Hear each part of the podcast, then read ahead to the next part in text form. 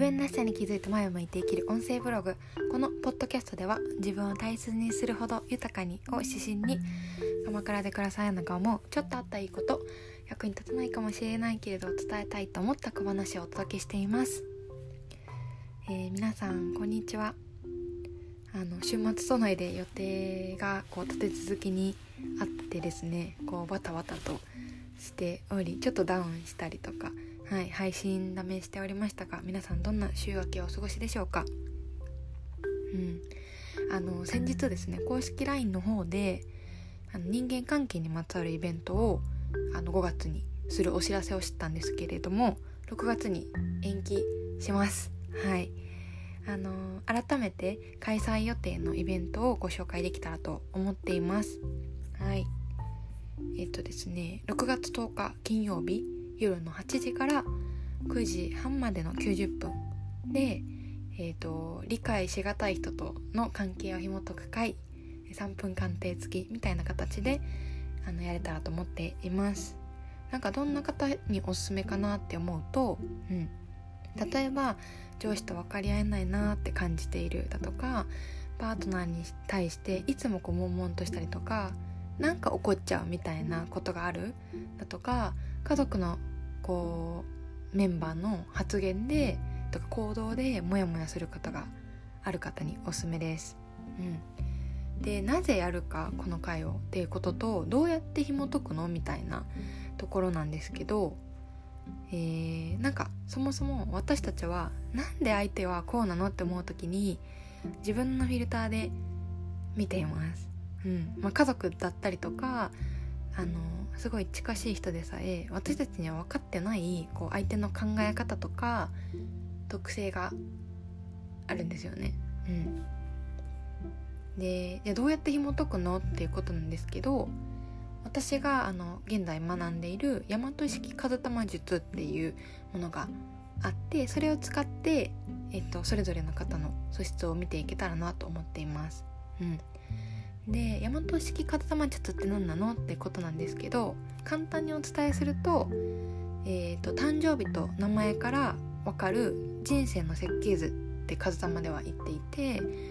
えー、どんなことが分かるのっていうところで言うとその方の資質とか、まあ、キャラクター特質特性みたいな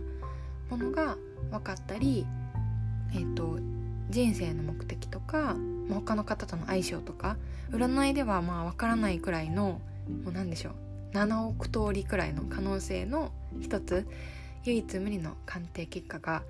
出るようなもんなんですけどこの回ではあのお名前から分かるキャラクター素質っていうものをあの見ていくんですね。これは大きく分けると1から9の数字があります。うん。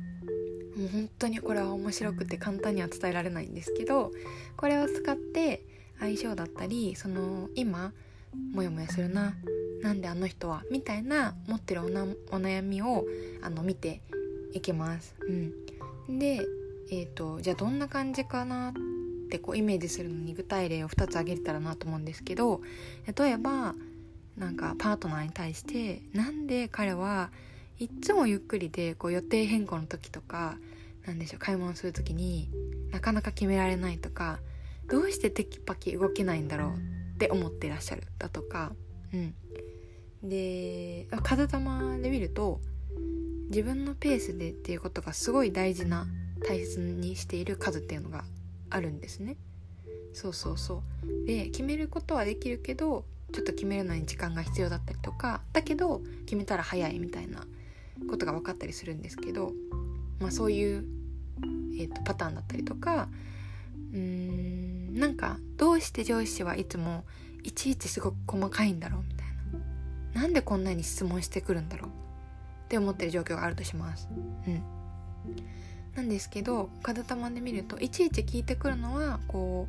う間違ってるからとかなんでしょう。えーと責めたいとか意地悪なわけではなくってこうどちらかというと合理的に考える。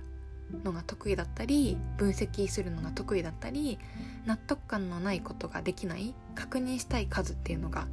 あります。うん、こういう風になんかその人の特性とか素質が分かることで何でしょうなんでいつもこうなの？みたいにモヤモヤ思う気持ちに変化があります。はい。なんか私もこの風玉に出会ってあの両親に思ってる気になってることがあったんですけどそういうことあったり上司のパターンがいつもいつもこうだなみたいなのがあってそれがすごくなるほどと分かってそうそうそう相手を変えようとしたりするんじゃなくてあ分かって接することが、ま、できるようになったんですよね。うん、そうそうそれならあこういうことかみたいな自分のフィルターじゃなくて見ることであの、まあ、両親間の仲裁ができるようになったりしました、うん、なので今回の回はあのお名前から見るキャラクター素質、まあ、その人が持ってるギフトっていうのを見ていくので、えーと、参加をされる方はご自身の名前と相手の方のお名前、まあ、ご結婚されてる方だったら旧姓とか、うん、あの名前を変えられてる方は、まあ、一番最初の名前っていうのが必要になります。うんはいちょっと長くなりましたがカズ様のことをもっと知りたいなっていう方は概要欄にあのノートにカズ様を知ってよかったことっていうのを書きましたので見ていただいたりとかあのご質問があれば公式 LINE でご連絡いただけたらと思います。それでは最後まで聞いてくださってありがとうございます。